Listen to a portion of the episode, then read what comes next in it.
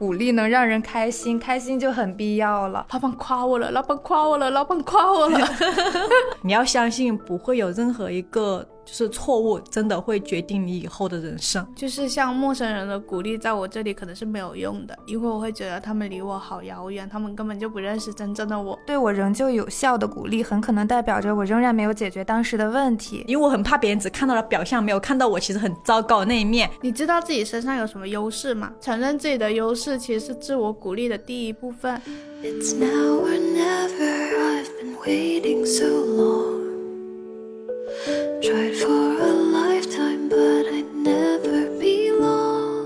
大家好，欢迎来到不把天聊死，这里是青年媒体我要我求你旗下的播客，我是仙草，我是米花，我是温迪。因为我刚拔了智齿，所以这一期我讲话的那个声音可能会有一点点收着的感觉，因为我的嘴巴没有办法张得很大。别笑，别笑，别笑，别笑。今天呢，我们三个要来聊一个话题，就是对鼓励上瘾这件事情。为什么会想到用上瘾这个词呢？是因为我跟 Wendy 发现，就是我们两个都是那种时时刻刻需要鼓励的人，就是一有鼓励，我们两个就会特别有干劲，仿佛对鼓励上瘾。然后跟米花聊天的时候，他就说他就是一个时时刻刻在鼓励别人的人。鼓励对他的作用是非常小的，所以今天我们就想要来聊一聊太依赖外界鼓励的人，还有不太依赖外界鼓励的人。鼓励这个东西有点像是一个生活动力的来源嘛，那可能像我跟 Wendy 这个东西就是我们一个非常大的动力来源。那如果鼓励不是你的生活动力的话，那你是用什么来驱动你生活的呢？可以先聊一下，就是鼓励对自己很重要或者对自己很不重要的事例有没有？你跟我提到鼓励这两个字的时候。我几乎是立刻就想到了我幼儿园时候的一个经历，然后那个经历对我来说很特别，因为那一次我感觉我是同时意识到鼓励是那么让人开心，以及不被鼓励是那么令人破碎的一件事情。我印象很深刻，就是我们幼儿园大班的时候开始习字了，然后那个时候有我我有一天老师教的字儿是水，喝水的水这个字儿，我就写了一大半页的时候。我的老师大概从我身边走过，然后他低头看了一下，然后他就说了一句话，他说：“不愧是某某水家的女儿，写的水字真好看。”因为水是我爸爸名字里面的一个字，然后我那时候就特别开心，我就做了下面的动作。就是我老师走开了，然后我继续在那里重复写水字。我大概写多几个，我就会趁老师快走过来的时候举个手给老师看。我说：“老师，你看。”然后老师又会再夸一下你。然后呢，我还不满足，我觉得好开心，我就继续写一行字儿，可能再给老师看。然后老师继续说：“嗯，不错不错。”然后我不知道，呃，我忘记是重复到第几次的时候，我的那一位幼儿园老师。他就生气了，他做了一个举动，他把我的本子拿起来，然后很大力的把它撕扯烂掉，然后丢开了。然后他说：“我看你还让不让我再看你的字儿？”天啊，太过分了！这个转折我真的没有想到，没想到同时发生在你的身上。对啊，就是我对我幼儿园的记忆不是很多，但是这一个是特别鲜明的一个比较早期的记忆。反正那个时候我就意识到鼓励这个。俩字儿好像听起来，我们依赖他好像有点矫情，但是不是？就是我想对我们这样的人说，不鼓励能让人开心，开心就很必要了。反正我是很从那个时候就意识到了这一些吧，我觉得。但是那个回忆的确有点破碎哈。现在回他没有给你造成童年阴影吗？就是让我再也不想跟别人要鼓励了。可能我记着他这件事情本身，可能就对我造成了一点心理阴影。我觉得我是这样子，我是最近。春节回来之后，连我男朋友都说：“哎，为什么你最近很少在家里做饭了？”我我就感觉说，哦，可能是因为我太忙了。但是我就感觉到说，我确实是做饭的那种精神没有很强烈，因为我刚回来的时候，就是我爸不是在医院嘛，有几天要去给他送饭。然后我那天特别开心，就是我觉得我终于要在他们面前大展我的厨艺了，就是因为之前在他们眼里我是一个做饭不是很好吃的人，因为我之前给我弟做过一个面，然后非常的难吃，把他给吃吐了那一种，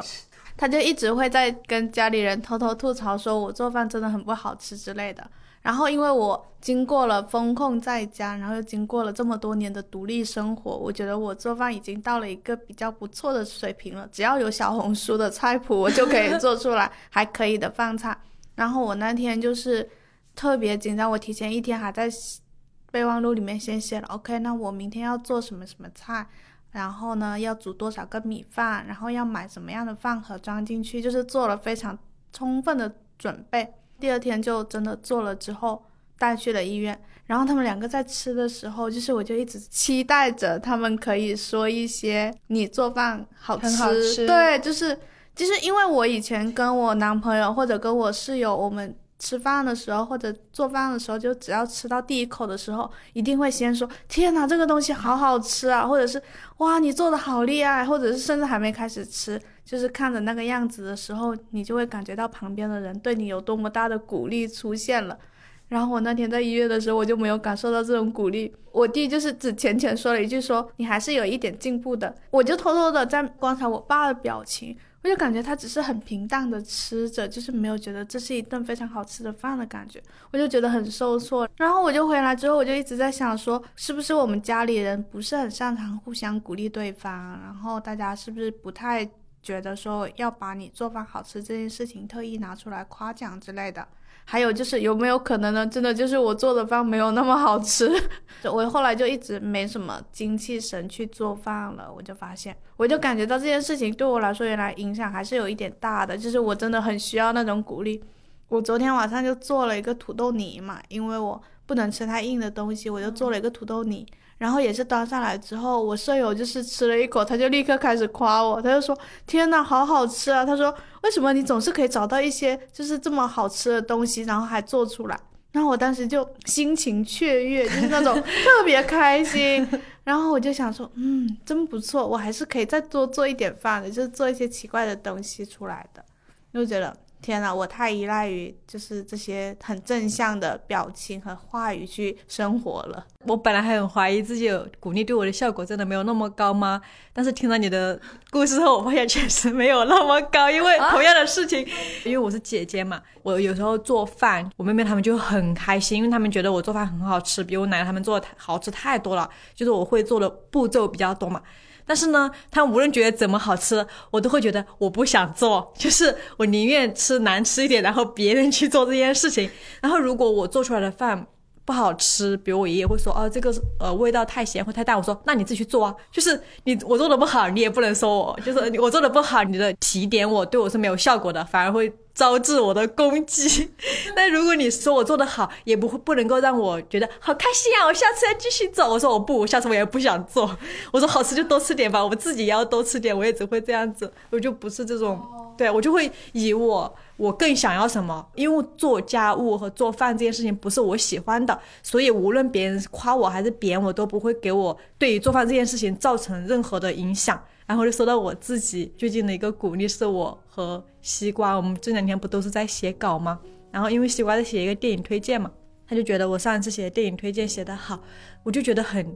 困惑，因为我听到很多人都说他们喜欢那一篇嘛，我就觉得很困惑，因为我自己觉得我只是完成了一个任务，我并没有从那一篇中获得很高的成就感。而且就是一般我们写电影推荐只写三个故事嘛，但是我写了六个，因为我已经做好了百分之五十会被删掉的准备，但其实一个都没有被删。因为我和西瓜就是那种我们要我们在开始一篇文章之前，我们都要互相私聊，然后疯狂闲话，说自己什么江郎才尽，再也写不出来了，开始摸鱼，对，然后又开始又开始。鼓励对方，那就是我会跟他说，哇，我觉得你上次那篇真的太牛了，你我都不知道你怎么无中生有，因为我是我，我绝对生不出来。然后就说，我觉得你上次那篇太牛了，你是怎么可以写出那种氛围的？我好喜欢，我写不出来。然后我们就会在这样，你们都好极端哦，而且我们是发自内心的鼓励对方哦，而且是发自内心觉得对方好。但是呢。我们说完之后呢，这个事情对我来说就是过去了，也不会对我说我去写下一篇稿子产生啊，我一定能写好的那种鼓励的心情。我就说，哎呀，就这样，我真的不行了，我依然带这种心情去痛苦的创作，我就是这样的人。因为你们那个形式很像在互相安慰啊，就是你不会感觉到它是一个意外的或者那种很真挚的说。你一定要向前走哦之类的，就是它更像是一个彼此安慰，不会真的让你感觉到那种很鼓励的非常厉害的状态。我觉得你描述的那个跟我感受过的鼓励还是不太一样的。我记得也是工作上的事情，就是有一年做那个广告的时候，是我第一次写漫画脚本，然后我的漫画脚本第一稿交上去的时候就被毙了嘛。然后因为时间很来不及了，我要么那天晚上熬夜写，要么第二天早上早早起来写。我就第二天早上七点多的时候就搬了一个小板凳，然后坐在我的床边写，因为我那时候我的那个房间还是一个就是正对着日出方向的那个房间。所以早上六七点的时候，太阳就非常的充足，整个房间非常的亮。然后我就在那种非常亮的那种阳光里面写，但是我很绝望，我就觉得天哪，就是这个东西我不擅长，我也还要写它。但是我就写出来了，我写了之后就发到群里，之后就是 Black 我们老板就看完之后，他就发出了一句评价，他说脚本这么干净利落，怎么做到的？然后我立刻就是。整个人就是像心里面是那种追逐小蝴蝶在阳光下奔跑的那种小女孩的形象，就是老板夸我诶，那种飘起来的那种形象，然后我就特别开心，然后我还把那句话就截图下来发给了我的众多朋友，然后跟他们说老板夸我了，老板夸我了，老板夸我了。这种鼓励为什么对我来说是有效的？就是因为它是那种。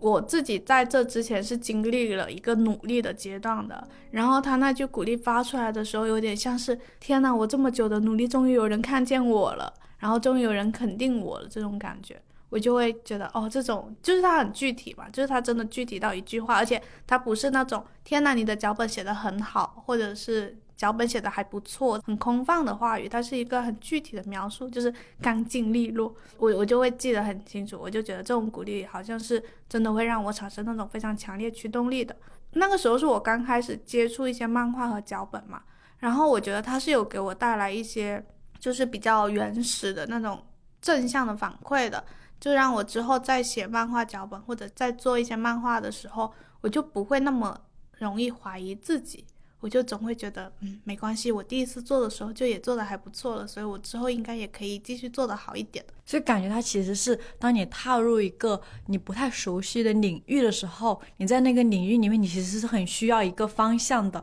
你在经过努力之后，有人肯定了你这个方向，你才知道哦，我的方向是没有错的，就会是给你一点我要继续在这个领域往前探索的底气。我觉得就是在人最迷茫的时候，不知道怎么办的时候，这种鼓励是很有效的。这对我也是同样的，而且是那种就是其实你并不清楚你喜不喜欢这个领域。像你刚才说的，就是做饭或者是什么这些事情是你不喜欢的，就是你已经知道。但是对于很多人来说，就是我并不知道我喜不喜欢这个东西。有可能有时候就是因为一句鼓励，让我彻底喜欢上了这个东西的。我自己是行驶在错误方向的时候，然后我好朋友。Kitty 给了我一句鼓励，我把它收藏到了我的微信收藏夹里面。每个人都要收藏，每个人真的要收藏，真的要收藏起来，因为我会在呃接下来在遇到同样状况的时候，类似状况的时候，真的就回去看那一句特别有 power 的话，然后就对我影响很大。就他那句话是：温迪，你已经二十六岁了，你要知道怎么拒绝那些容易让你失控的事情了。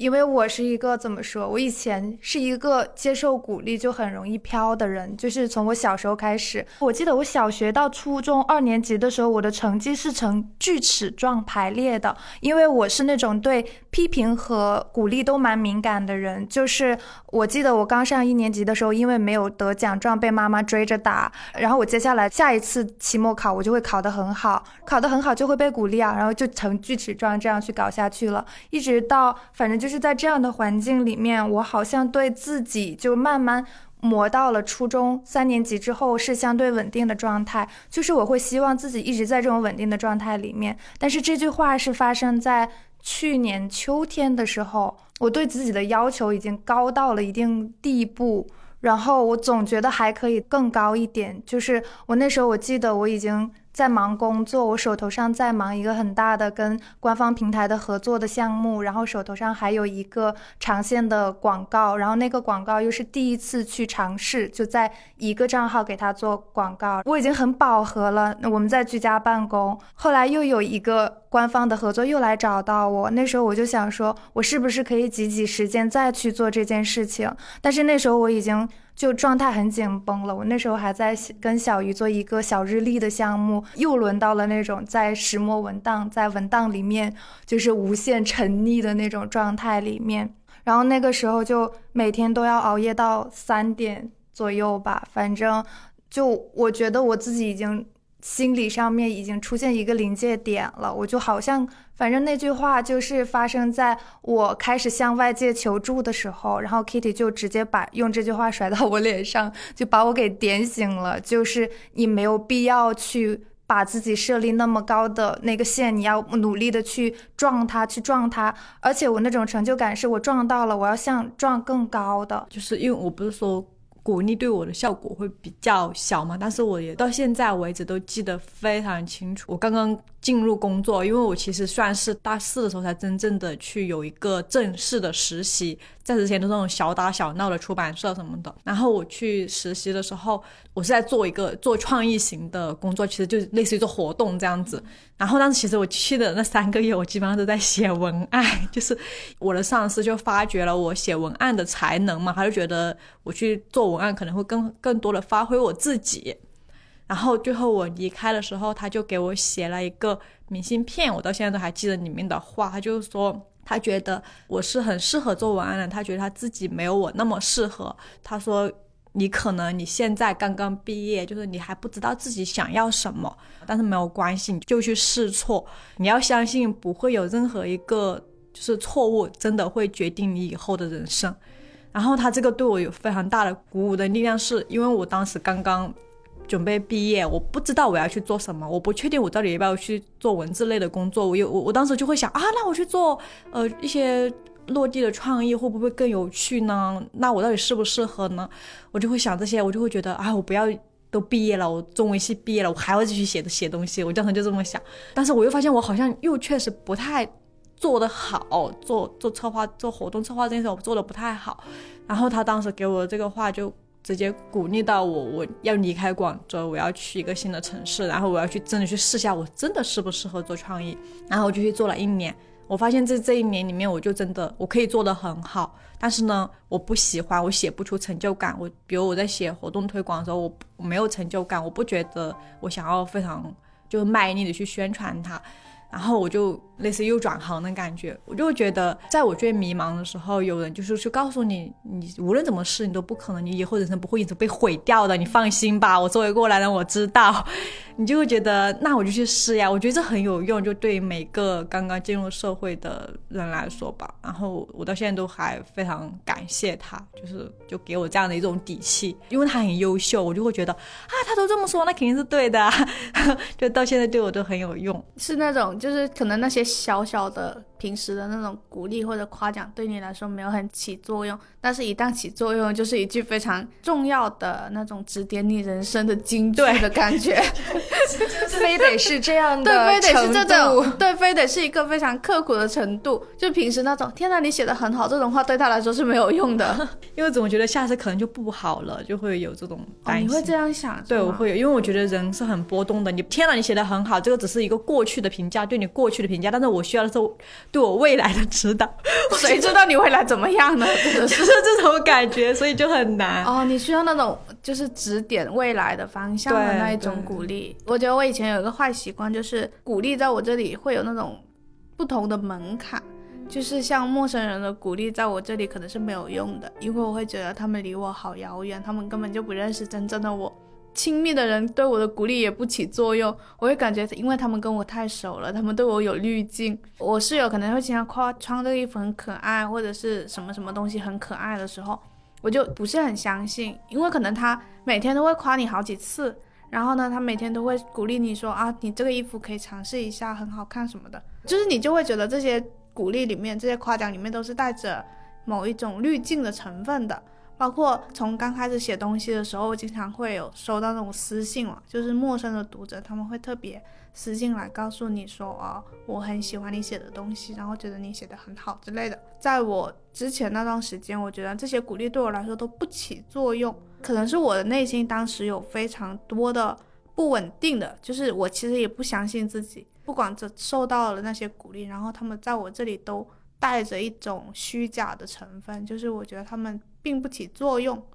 然后好像是等到自己后面开始，就是可能信心开始稳定一点了，然后才开始会去相信说，哦，这些鼓励是不是真的？是不是这么一句话确实是，呃，我可以去做的更多之类的。因为我手机里面会有一个相册，就是专门截图留存那些对我真的有鼓励的事情。然后我记得里面有一个，就是我之前不是在播客里面有提到，说我生日的时候办了一个聚会，然后给大家写奖状嘛。对我有收到奖状，这样就说我要给我的朋友们颁奖，然后当时在博客里面分享这个 idea。后来就是我在自己的私信里面就收到了一个女生，她就跟我说，她也去跟她的朋友做了这件事情，而且她是用那个水彩笔画了那些奖状，他就办了一场能够让大家真的讲讲心里话的聚会，他就很开心，他就还把那些奖状拍了，然后还把他们的合照拍了发给我看，然后我当时就觉得就是。这件事情对我来说，就他不是在夸奖你之类的，但是他对我来说是有一种鼓励作用，就是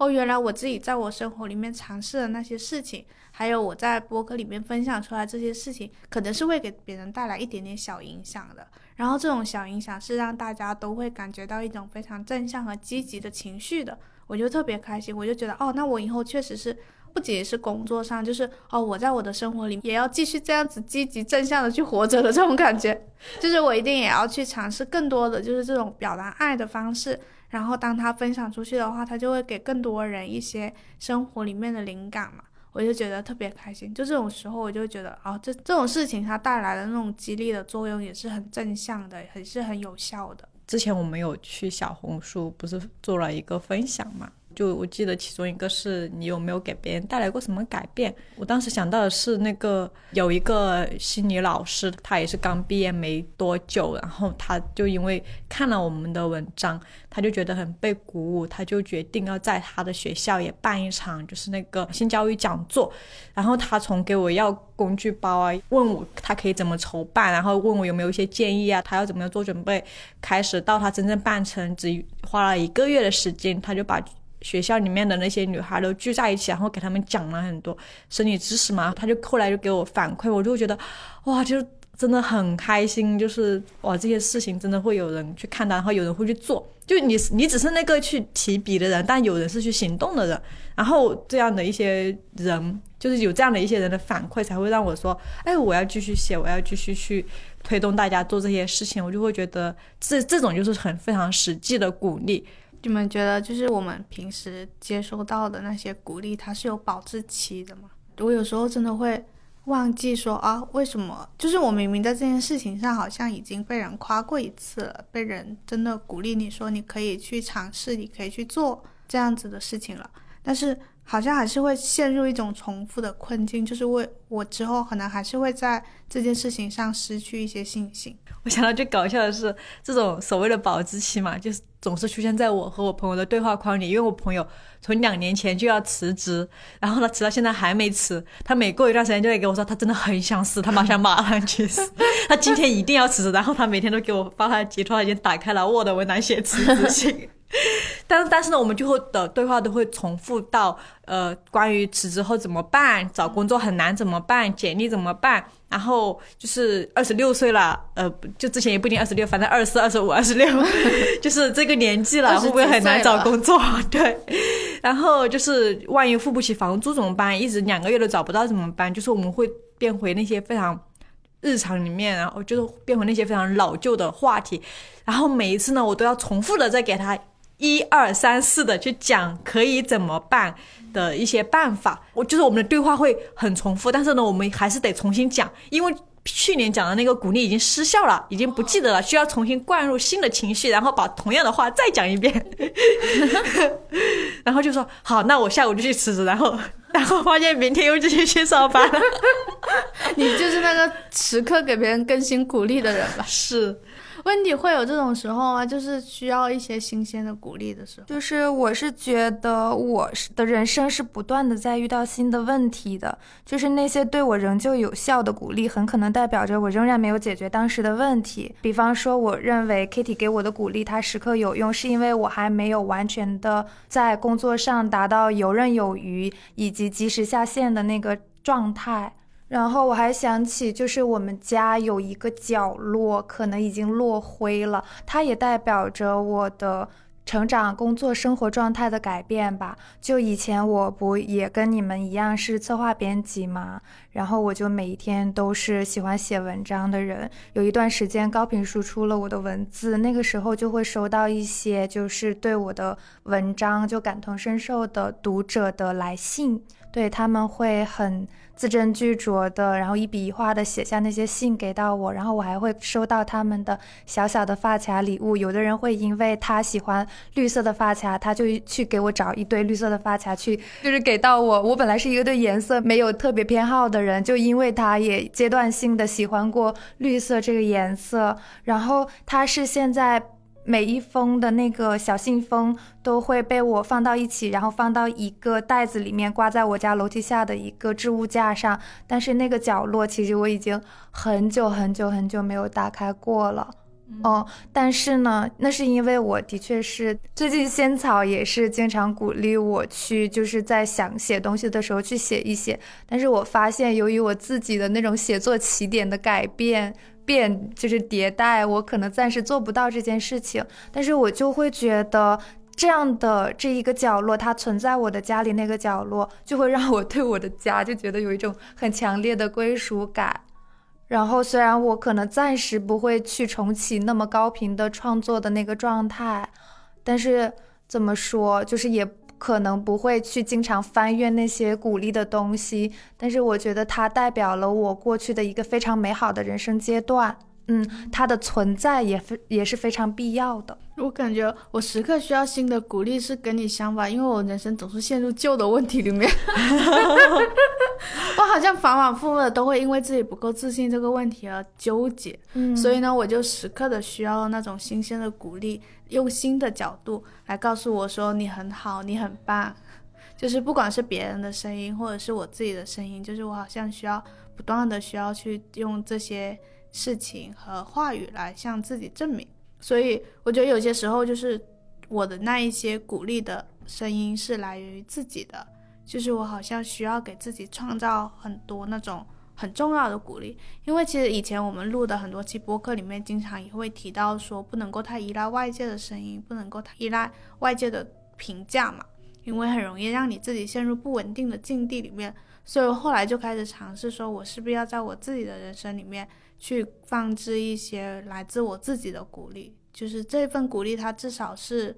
比较笃定的，就是它不会那么轻易的更改。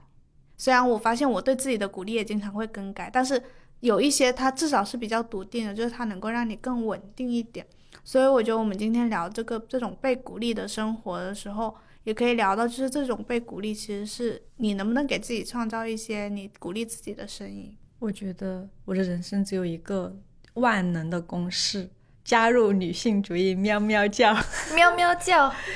就是他真的会有那种非常具有信仰的力量。近几年我所有的对我自己的认同、自洽、美好的改变、勇气，无论是勇敢还是温柔，还是任何方面美好的品质，都来源于我对这个就是理念的认同。而我会把它逐渐的工具化，就是我想要怎么用它，我就怎么用它，我不会依赖于外界怎么样去诠释它。就比如说，当我自己是一个很。外貌焦虑的女生的时候，我就会不断的给自己说，你是一个女性主义者，女性主义者是会喜欢自己的，是会接受自己的，是会爱上自己的小赘肉的。然后我就会给自己进行这种理念的灌输，但是就是来让我不要太过于厌弃我自己。但是这种暗示是非常有效的，就是时间久了之后，我发现我现在真的觉得我好好呀。就是我已经我已经不会有那种觉得啊天哪，我要别人如果觉得我这里胖那里胖怎么办？因为我其实两呃三年来我的体重基本上没有变化，但是我在三年前是很。在意我的胳膊的赘肉，我很在意我肚子的赘肉，但现在我就很担心我太瘦了，我觉得我的腿好瘦呀，别人走过的时候就会经常跟我说啊你好瘦啊，我就说对啊我好瘦啊，怎么办呀？就是我以前听到这种好瘦，我就会觉得啊我不瘦，我这里我这里有问题，我那里有问题，我很快速的很慌张的去反驳别人，因为我很怕别人只看到了表象，没有看到我其实很糟糕的那一面，然后之后发现之后就会觉得哇他是这样的呀，原来他这么胖的呀，是，但是现在我就不会，我就会说确实瘦呀，我有什么问题啊？就会有这种感觉。然后包括，嗯，就是我现在我如果要去见什么人，就像我要去见采访对象也好，因为我之前是一个非常怕社交、怕就是和不熟的人见面，我不知道怎么打招呼的人。那现在我就会告诉自己，你是去勇敢的拓展，然后你是要去表达，你是要去连接别人，那你就是要去见人啊，就是他就是推动我去。发生很多改变，就是做很多事情，包括哪怕是自我的提升也是，就是我可能觉得我现在还不够好，然后我不会因为现在我现在陷入在我不够好的这个境地里面，然后不断的自怜自哀，我会疯狂的学习，学学学学，往死里学，就是这种感觉，我就会觉得啊，既然你对这个领域还有。兴趣，然后你既然你还有话要说，但是你现在你的能力不够，你的脑子不知道怎么你怎么样把这些东西组织起来，那你就去学习啊，没有什么比学习更靠谱的事情了。那我就去去做这件事情，而这一切都是源于我对于这个事情的信仰，然后我就会觉得我就可以通过它，无论是实现客观上的进步，还是主观上的自我认同，都达到了一个非常我自己觉得很圆满的效果。当我非常坚定这一套价值观以后，外界无论是攻击还是那种。鼓励对我来说，其实作用都没有那么大了，因为我知道我想要什么，就是那种我想要什么我就去努力，然后我我想要改变什么，那我如果现在做不到，我就先暗示自己，然后总有一天我一定会到达那个地方，就会有这种感觉。这就是信仰的力量吗？对，真的是信仰。所以它是信仰的力量，我们是因为没有信仰，所以才依赖鼓励的。而且我又是一个特别爱自我批评的人，就是我好像没有达到一个就是稳态，就是我好像会对我自己做的东西。一方面感觉到哇，我做的很多，好棒。那可是有时候就会觉得还不够，还没有效果，就是我很难达到中间那个平衡。你知道自己身上有什么优势吗？稳重、踏实、肯干，然后冒险。感觉跟我们看到的他的优势好像不太一样。是什么？没有，我觉得你很漂亮，身上有一股仙气，而且你很温柔，就是你有一种。总是可以很温柔的去倾听别人，或者去跟别人讲述一件事情的能力，而且你给人一种很安心的感觉。稳重踏实这些的话，嗯，可能 Ben 会跳出来反对吧，就是你的男朋友可能会跳出来反对。恋爱里面的确是他会第一个跳出来反对。可能工作上会给人很信任的感觉，但是生活里面没有给人一种很踏实的感觉，因为经常会丢手机。但我刚才为什么会问问你这个问题，是我觉得就是承认自己的优势，其实是自我鼓励的第一部分。因为我以前经常会在别人说你腿好直的时候，我会。回答他说：“可是我有点驼背。”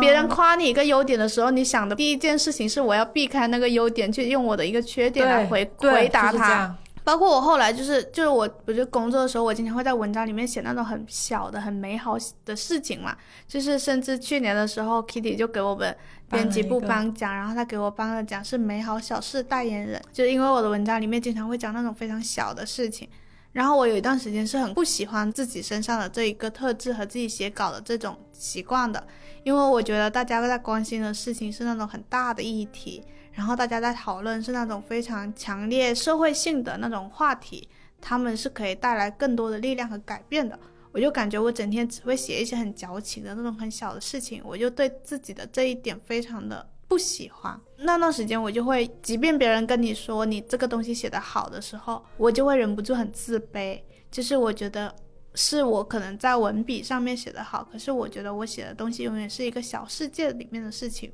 之前我们不是有一年的时候，就是有说呃给读者送礼物嘛，然后就说新的一年要关心什么之类的，然后我就发现我每一次写那些东西的时候，要么就是。大家要一个人去好好吃饭哦，或者是大家洗澡的时候要注意热水澡的温度哦。然后我是什么时候开始，就是觉得说我一定要去相信这个东西，它是我的优势，并且我一定要去承认它。是我有一次就是在路边的时候，就下车的时候，然后我就看到我们那时候还在列德那边工作嘛，就是那棵楼下那棵树，就是在那个时候开了很多粉红色的花。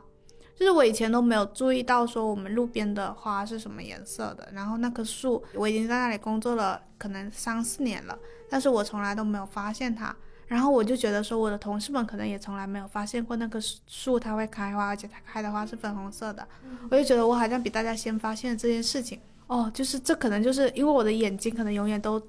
很分散，就是我的眼睛总是会忍不住去留意路边的很多事情。那这个东西如果是真的就是我的优势的话，那我一定要好好的保护它才是，不要把它当做一个就是它是一个不给社会带来什么积极意义的特质，但是因为它是你自己身上的，我就觉得哦，我要就它确实就是存在于我身上。如果我一直把它当做一个不好的东西去看待的话，我可能也消除不了它，然后我也会很烦恼。但是如果我把它当做我身上的一个优势去保护起来的话，那它就可以成为一种我对自己的鼓励，就是哦，你可以继续去这样子生活下去。我就觉得它会源源不断的变成一个正向的循环，然后有更多的人看到，他们觉得说哦，我这一这个细节写得很好，然后他们就会来鼓励我，用一个自己认可的东西去吸引更多的鼓励，然后再用更多的鼓励推动自己继续做这样的事情。我就感觉我自己的很多呃自我鼓励，其实会有你的影响，你可能不会知道。我刚进这家公司的时候，关于身材这个部分，我其实最直接的原因是有一次，我好像是对你说，还是谁对你说你很瘦这点，然后你就说你确实很瘦，然后我当时就觉得你真的好瘦。我就说，我就觉得我很胖，但是后来我们一称，发现我们两个的体重几乎一样，我就会想，天哪，我到底是为什么会觉得我看着他好瘦，可是我看着我好胖呢？就是我就会想，可能是不是我们每个人对别人眼光，我们看待别人的时候，我们总觉得别人是更好的。那我们能不能用那种更好的来放到自己的身上？那是我第一个关关于体重和身材上的一个小的转变。然后后来包括别人很多时候夸赞你身体上的优点的时候，我就会觉得那就是他看到了，那可能就代表很多人看到的。对，然后我就觉得那就是正常最普遍的大家看到的东西呀。那为什么我要觉得不行？我不够，我不够。其实不是，我就是够了，我真的太够了。另一个我的自我鼓励是，我记得呃去年还是什么时候，反正就是有一次 Blake 不是要给我升职嘛，然后我就拒绝了，因为我觉得我很差劲。我说我想到我和呃仙草一起写广告的时候，我的稿子都是要被他重新改一遍。我就说天哪，我说这怎么可能？我怎我根本没有那种去审判别人的稿子的能力，因为我就是那个要被别人修改的人。直到有一天我自己在。做一个广告的时候，一个母亲节的广告的时候，我头一天我写了一下那个稿子，我第二天起来之后，我就发现我可以想到另一种新的写法，然后我重新把它修改了，用另另一个角度切口去写，之后我发现那个东西变得更好了，我就意识到我已经拥有了如何判断什么是好的文章、好的素材的能力，并且我有能力把它做得更好，而且我会在我知道我有办法的时候我就去做，而不是说我就这样先完成它不管了，如果别人有意见再说。就变成这样，然后我就我就觉得，哎，我已经具备了一个好的编辑的能力了，一个好的判断素材的能力了，那我就是一个很不错的人。而且这一点就是就是你觉得不够，你要去改，这一点我也是从你身上学的。就是我会觉得，虽然你没有说出来，但是我会通过去学到别人身上对，然后来鼓励到自己。其实我觉得挺有意思，这样想还挺有意思的。我觉得听你们这样说，我刚才从米花身上。就是 get 到的一 点，开始互相学习。get 到的一点是，我们可以多去尝试用我们看待别人的眼光去看一下自己。因为我真的，刚才你说，我真的是发现，我看待别人的时候，总是特别容易看到他们身上特别闪亮的部分，但是就是在内窥自己的时候，就是不会这个样子。我觉得你跳出来去看一下，我现在想想，跳出来看看我自己，好像也挺不错的，还想。说那个仙草，就是我，我昨天晚上睡前让班特意帮我做一件事情，就是给我发三条微信说拍软木板，就是我怕我会忘记，因为我睡太早了，昨晚好困，然后我就带着这个期待，我看到了，我其实看到了他的消息。为什么要做这件事情呢？是因为我家软木板上大概有三分之一的位置都是镶嵌着被我盯着。仙草给我写的那种小的叫什么明信片吗？就是那些明信片，就是仙草其实是一个鼓励能力很强的人。他，我好像你有没有发现，你把鼓励当做了你的日常？他那个鼓励其实对我，我可能跟奔对我的鼓励差不多，就是不是很有效，但是我却 就是当下当下不是很有效。比如说他们会写什么？就是我前阵子 换新冠的时候喝不进去水，就是我已经做到我的极限了，我就是喝不进去水。但是他们会很 care 这一小点，然后他给我写的是花仙子，这是一张潮汕神秘符，喝一口水，小红书加一百粉；喝一升水，小红书加一千粉。祝你好运，不喝水钱钱不来，就是这样的。哦，还有一次比较好笑，是我记得他有一年给我和班写贺卡，写了一张。圣诞贺卡，圣诞贺卡。然后我跟奔吵架了，然后我就很生气，我把有奔的那个地方把那个把他的名字给抠掉了，然后他就记住了。所以我在家还有两张就相同的贺卡，一张写给奔的，哦，是圣诞耶，对，是下第二年圣诞的时候就给他们送了两张，防止他再去把那个名字抠掉。还有我去参加他的生日小 party，给我颁的那个最佳停靠沙发奖，那时候他也觉得我很。可以值得信任，就是这种东西放在我家软木板上还是存在，对我来说很重要。我当下就是我会对于这些东西，比如说喝水，我真的喝不喝不了的。我可能觉得你给我写这些，我真的能涨粉吗？我不一定啊。但是我就觉得它放在那里就变成了你所说的那个潮汕神秘符，变成了我的某种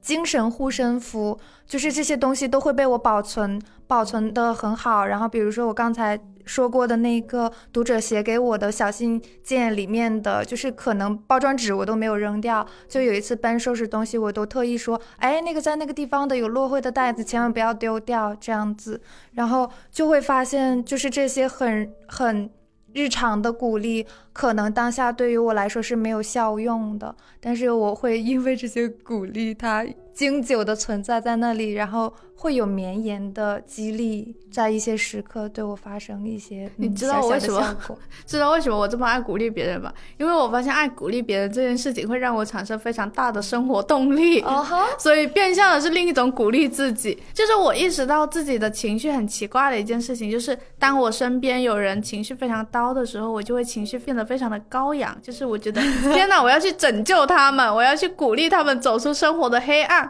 然后这种动力就会让我自己克服我自己对生活的那种无意义感和那种低落的时候，所以我就会很喜欢鼓励别人，而且我觉得我不断的去鼓励别人，也是在给别人看说，哦，你看我就这样鼓励你的哦，所以如果我下次也遇到这样的情况的话，你也可以这样子来鼓励我，就是有一种给别人一个打样的感觉。虽然这样听起来很功利性，但是我在做那些事情的时候也是很真心的。就是我是比较相信，就是人跟人之间，包括生活动力，都是用一些非常正向的、积极的情感去驱动，才能走起来的那种。所以我就会倾向于在生活里面去做很多这种好像听起来很温暖的事情一样。但是你刚才说的那些都是别人对你的鼓励，你对自己没有鼓励吗？这个问题我思考了很久。我对自己的鼓励，我。我可能会为自己在某一些时间段用物质的方式去满足自己，但是它也没有带给我一定的鼓励。我觉得就内心深处蛮脆弱的吧。但是我的确能够想起我工位上有一个比较大的改变，就是我以前对呃仙草桌上还有米花桌上的盲盒我是没有感觉的，就是我不知道大家米花没有盲盒，澄清。Sorry，我以为你们是所有人，包括左右，左右有盲盒，左右有很多。我可能你还没有进入盲盒这个门哈，然后我也只是浅浅的迈进去了，我可能以后不会再更新了。这个改变是我买了一个温迪同名盲盒，然后我整盒端了。她就叫温迪然后她是一个很可爱的小女孩，然后头就是头枕在枕头上那样睡着，然后她永远眼睛是闭着的，在一个做梦的状态。然后呢，就是我就是起初只是因为一个。很漂亮的，像白雪公主一样的，就觉得喜欢。后来我整套买，我就想给他们编一个值日，而且我给他们配了一个很好看的，就是古董色系，上面还有一种那个蕾丝盖布的那种布，我把它放在了我的工位上。我的工位不太像仙草的工位，我觉得它仙草工位有一种很整体的感觉，就是很完整，很有主题一样，就是写着仙草的工位。我的工位就是原本在有他们之前，就是。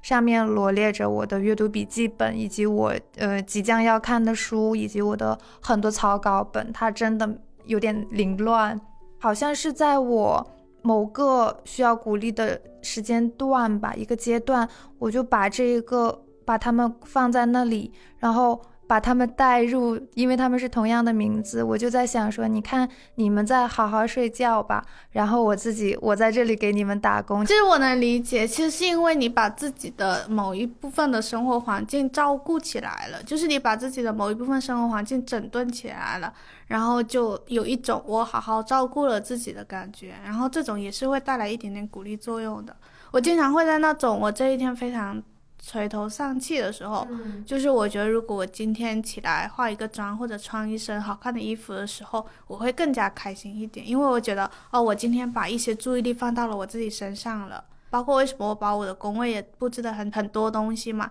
因为我觉得不行啊，我的生活一定要留出一部分时间是给自己的，就是这这部分自己，不管是做做喜欢的事情，或者就是做这些很奇怪的事情，我就觉得。我布置工位，然后布置我自己的家里，他们都是一种我对我自己生活的一种认可吧。就是我觉得，哦，我有在好好的照顾所有的一切，然后也有在遵循自己的心里的愿望去生活一下的这种事情，就会让我感觉到哦，开心一下，然后鼓励一下这样子。我可以提供一个，就是从自身去，不需要那种具体的，你要买东西放那里，就是你需要看着它，然后才能获得鼓励和成就感之类的点。就是比如，我会有点从最根本的出发点，我要成为一个什么样的人，嗯，这个点，然后来为自己发出鼓励。就比如说，我会给自己的人生画一些关键词，就是在性格上，我要成为一个坦诚的人。那如我每一次对别人坦诚的对话的时候，我都会觉得。我很被自己鼓励到，我就会说：天哪，我真的成为了这样一个人，我没有辜负我自己。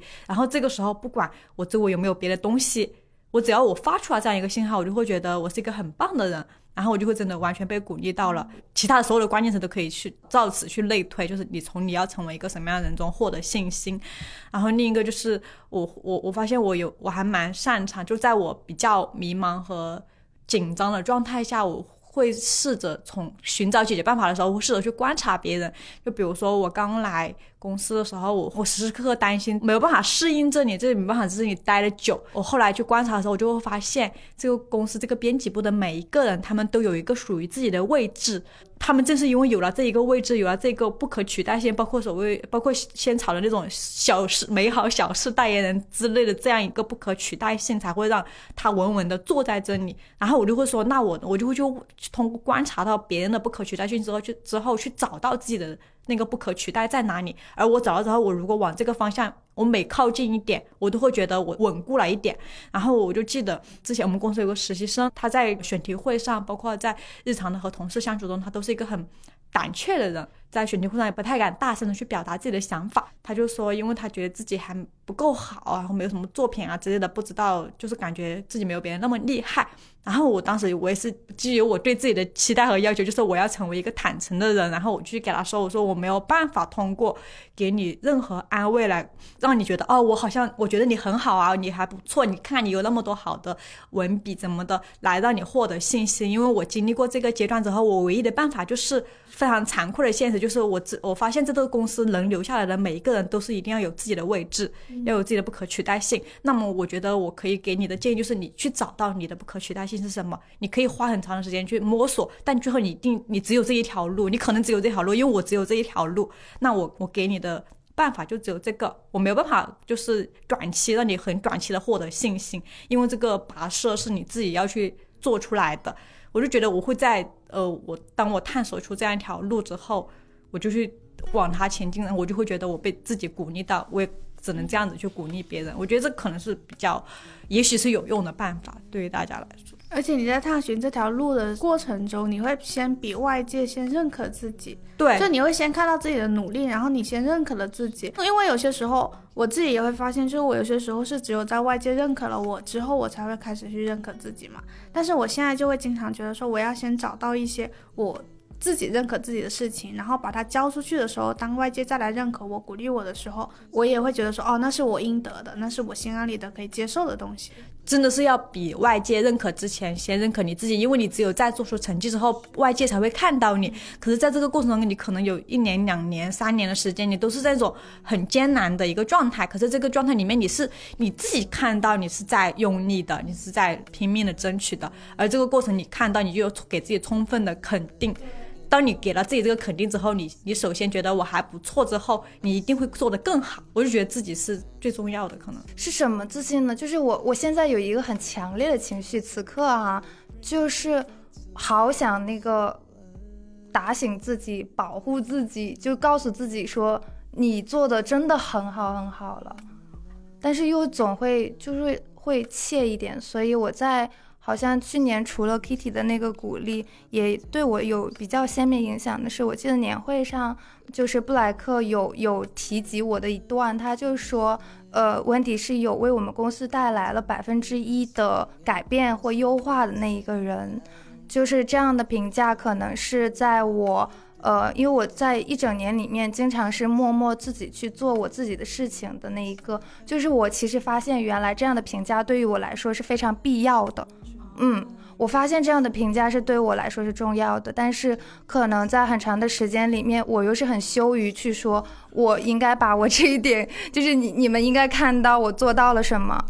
对，你们一定要给我的那个我配得到的那个评价，无论是物质上，或者是我们平常的对话中，我发现我是需要这些的，而且是尤其是经历了好多好多的困难吧。我觉得，对我觉得这样说出来，好像是有点表达清楚了我想表达的意思。那如果是这样的话，那可能以后就会多去找一些工作呃伙伴，会跟他 明确的说，我我们来。讨论一下，最近我们各自是不是就是做的怎么样，好不好之类的吧。这种需要是慢慢的就会越来越大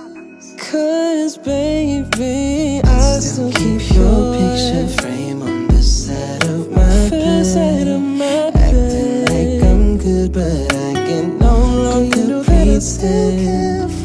Keeping myself busy, trying to find something to do. But every time I try, somehow it brings me every time it brings me to you. I still keep your picture frame on the side of my bed,